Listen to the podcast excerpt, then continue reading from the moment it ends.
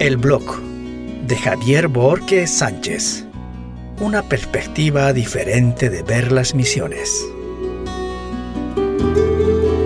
Grabación del Nuevo Testamento a Lloreo. La grabación debería haberse realizado en agosto y terminado a principios de septiembre, pero por el coronavirus fue cancelado totalmente. Obviamente por las restricciones de viaje. Por este motivo agendamos la grabación para el próximo año sin fecha para esta grabación. Sin embargo, a medida que va pasando la cuarentena, pasamos algunas etapas como país donde se da la oportunidad para viajes a algunos lugares donde casi no hay restricciones. Recibí un correo electrónico para saber si podemos grabar todavía este año. Hice rápidamente las consultas. No depende solamente de mi decisión, dependemos de otro ministerio como los encargados de la traducción. Inmediatamente les envié un mensaje al traductor a Campo Loro. Les parecía muy buena idea porque el próximo año, enero, no van a poder y después de enero se van de viaje hasta agosto del próximo año. Así que esperaríamos hasta agosto del 2021 para la grabación. Hay una leve posibilidad de grabar en noviembre del 2020. Pero para entrar a grabar tiene que llover en el Chaco 50 milímetros de agua. Hasta este día atravesamos una sequía impresionante en todo el país y mucho más el Chaco. La semana pasa rápidamente. Justo ese mismo día se interna en el hospital mi técnico. Tengo que buscar rápidamente un nuevo técnico para viajar. No están dispuestos a viajar tanto tiempo, de cuatro a seis semanas en el monte. Por otro lado, todavía tengo que esperar dos ok. La primera es la confirmación del misionero si vamos a poder entrar o no. Todo depende de la lluvia para entrar. La penúltima semana llegó lluvias en Asunción y en el Chaco apenas llovió 15 milímetros. Sin embargo, yo ya estoy preparando los equipos como si me hubiesen dado el ok para ingresar. El segundo desafío es encontrar un nuevo técnico. Mientras tanto, armo el estudio portátil en las oficinas de GGG para probar todos los equipos como están.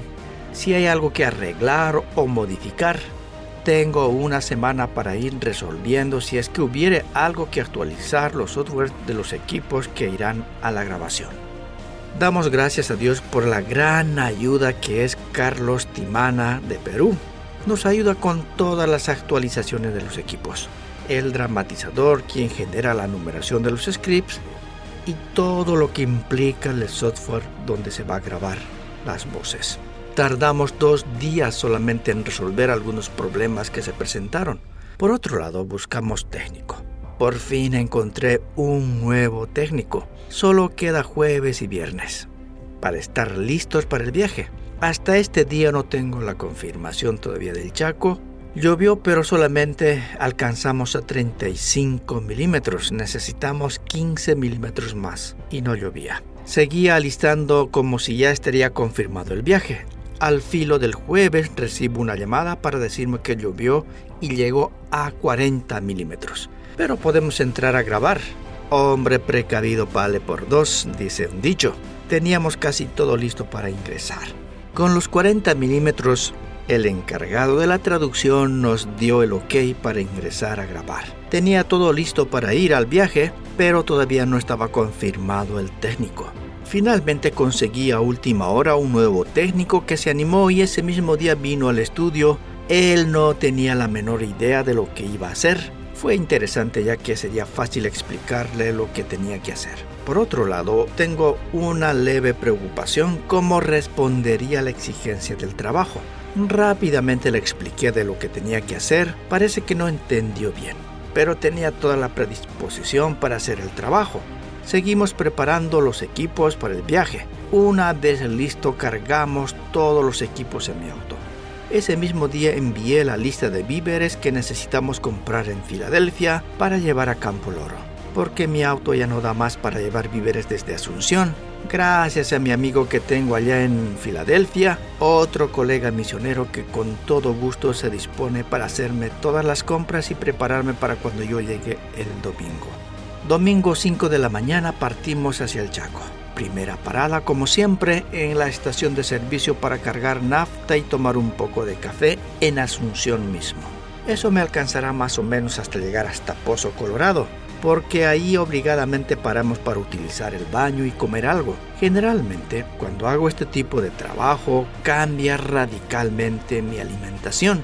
No estoy preocupado en los horarios que debo comer, sino estoy preocupado de completar la misión de grabar. Mi mente está en llegar a dos puntos esenciales, que son Pozo Colorado y luego Filadelfia para almorzar. Llegamos al mediodía a Filadelfia. El camino está expedito, está en buenas condiciones. Allí almorzamos rápidamente.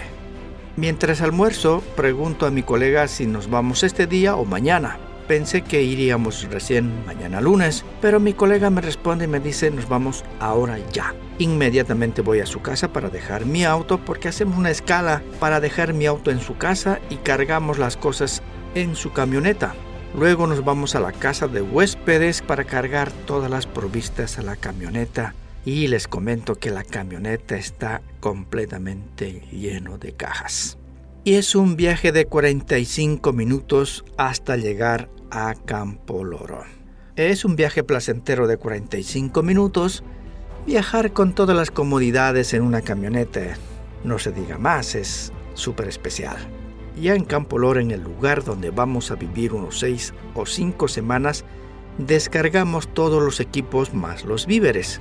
Apilamos todas las cosas en un solo lugar y nos disponemos a armar el estudio y probar todos los equipos ese mismo día. Siempre, pero siempre va a fallar algo cuando se va a armar el equipo. No hay nada que funcione al 100%. Quizás es una pregunta que no tengo respuestas, pero siempre algo va a fallar. Una vez armado el estudio, nos disponemos a descansar. Llegó la noche y seguimos armando y probando los equipos. Parece que todo está bien. Ahora descansar y tomar un poco de tereré. Obviamente tenemos casi todas las comodidades en esta oportunidad, que no siempre se dan. El sol está entrando rápidamente. Son las 8 de la noche, todavía tenemos sol y nos sentamos a tomar un tereré bien frío después de un trabajo incansable de armar los equipos y el mini estudio portátil. La casa donde viviremos estas cuatro a seis semanas era casa de misioneros y vivir en este lugar es bastante lindo. Estamos a dos kilómetros de la comunidad. No vamos a ir a la comunidad misma por los protocolos de seguridad. Al día siguiente calcular cómo lo haremos en la parte de la comida, porque hay que cocinar. Nos despertamos a las 6 de la mañana para prender los equipos y como siempre suele pasar, falló el equipo del técnico que manda los scripts a la pantalla del locutor. Una mañana muy estresante. No podía resolver el problema. Era lo más frustrante.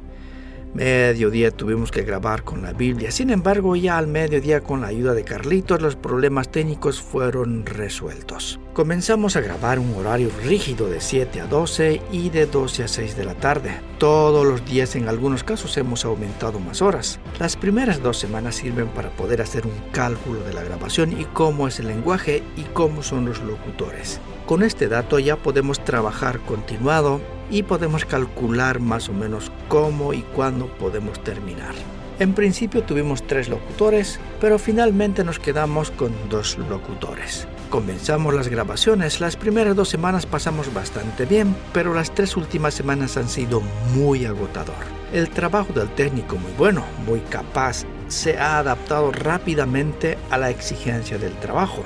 Casi todo su estilo de vida cambió radicalmente, en especial en las comidas. Y eso porque parece que él descansaba a las 9 de la mañana para desayunar y nosotros no. Trabajamos de 7 a 10 de la mañana. Tenemos media hora para comer y continuar hasta el mediodía. Las dos primeras semanas cocinamos. Para mí fue muy estresante. Después decidimos pedir que nos cocinaran el almuerzo. Eso fue una gran ayuda para mí. Las primeras semanas son indispensables. Un silencio absoluto da gusto porque uno puede meditar, pensar, orar, pasar tiempo a solas, pero después de la tercera, cuarta y quinta semana ya un poco estresante. El mucho silencio, el calor es impresionante.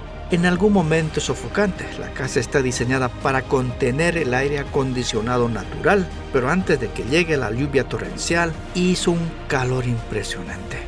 Parece que te estaban soplando con aire caliente en la cara. Después de esos dos días se vino una lluvia descomunal e increíble. Se enfrió totalmente en el Chaco. Haciendo los cálculos, casi un día no grabamos porque los locutores no lograron llegar hacia el estudio por la lluvia y por el mal camino. A las 6 de la tarde, disciplinadamente me dispongo a poner mi pantalón corto, hago un trote de 30 minutos en un circuito que encontré en el monte.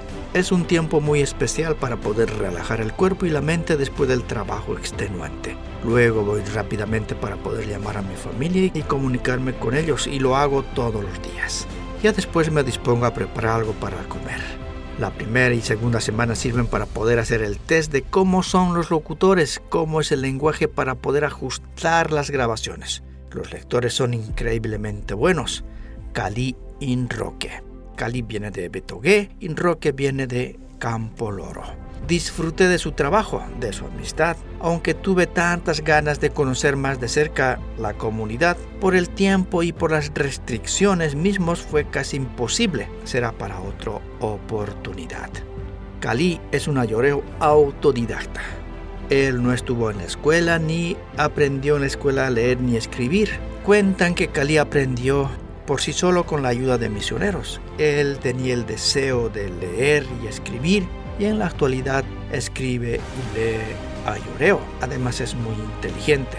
En algunos años atrás representó a, a todos los indígenas del Paraguay a nivel mundial. También está Roque. Roque es un joven ayoreo. Su lectura es impresionante. Roque hizo el colegio normal en un colegio normal así que tuvo un estudio bastante eficiente en Filadelfia. Tiene una lectura impresionante. Comentamos un poco de ellos porque es muy importante el trasfondo de ellos. Conocer un poco su cultura, de cómo son, de dónde vienen y cómo es su trasfondo cultural. Así que disfrutamos un poco de ellos, de cómo trabajan y cómo hacen su día a día. Cali y Roque son personas muy importantes dentro de la comunidad y muy respetados. Es un punto muy esencial cuando tenemos que grabar. Los locutores deben ser muy pero muy respetados. Más allá de lograr el objetivo de grabar, completar con la misión, en mi corazón está que nuestros hermanos ayoreos puedan escuchar la palabra de Dios en el lenguaje que habla y entiende. Mientras hablaba con uno de los misioneros, él decía, tenemos muchos ancianos que no saben leer ni escribir, pero añoran y sueñan con escuchar la palabra de Dios en ayoreo.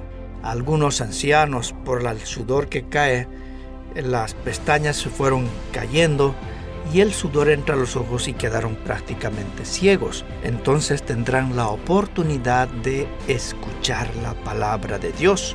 Por otro lado también está la parte más significativa que a través de la palabra de Dios los jóvenes actuales pueden alfabetizarse mucho más de lo que ya saben.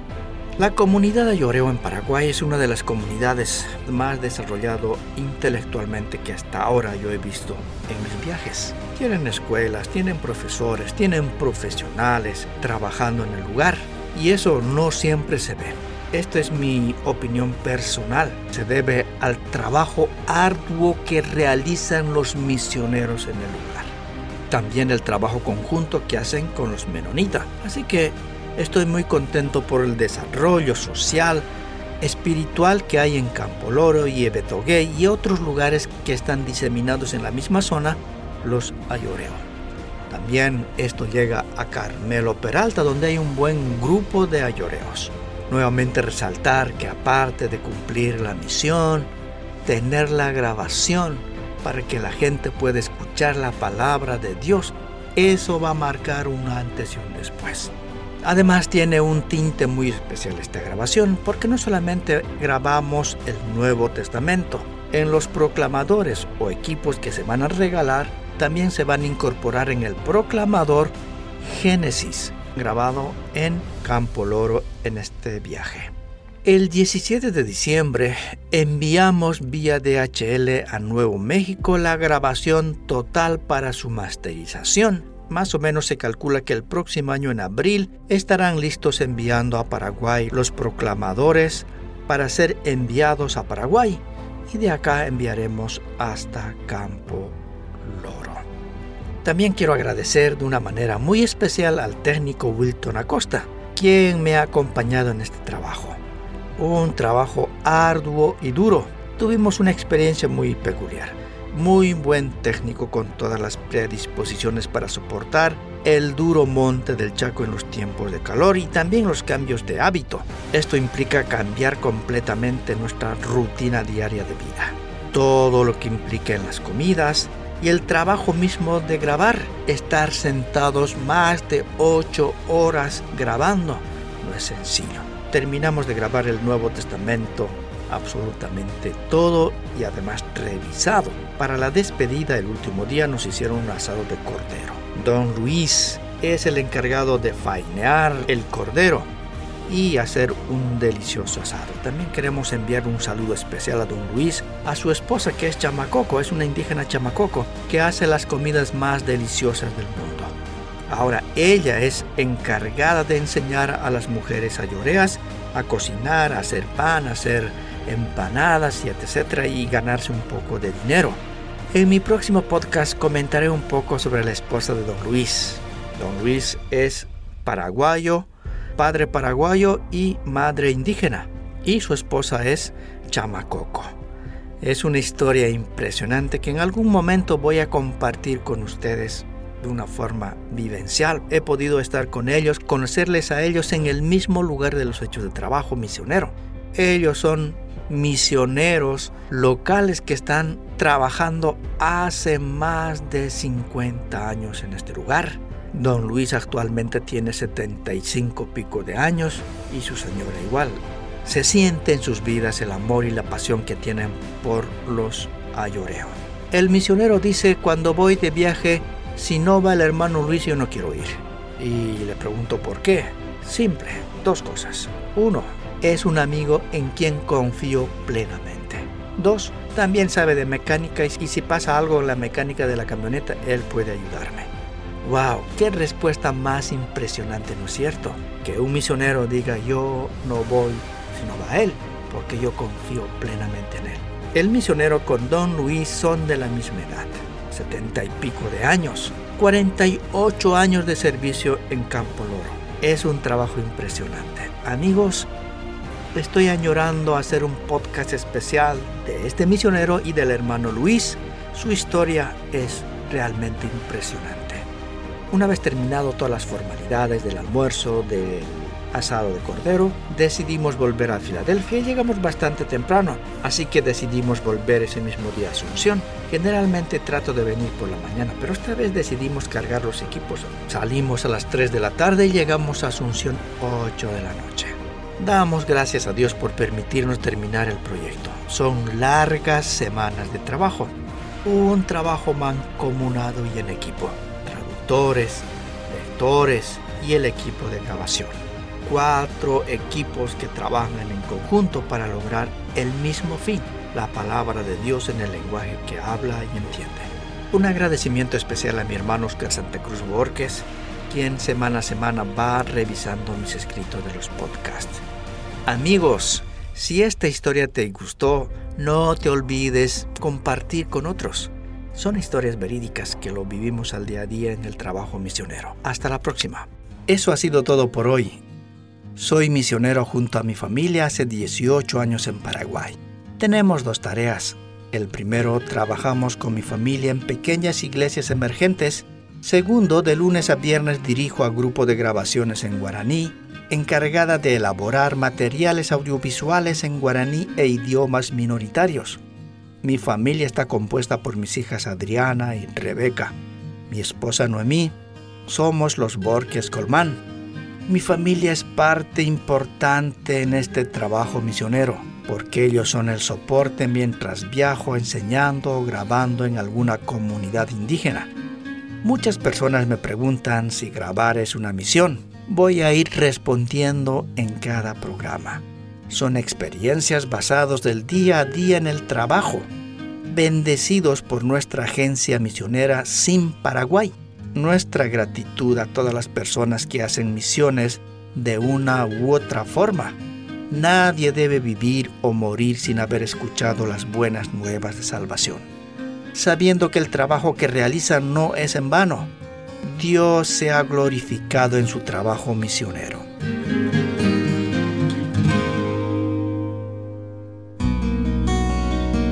El blog de Javier Borges Sánchez es producido en los estudios de Grupo de Grabaciones en Guaraní. Escríbanos a el blog de xavibz@gmail.com o más 595-981-317-755. Asunción, República del Paraguay.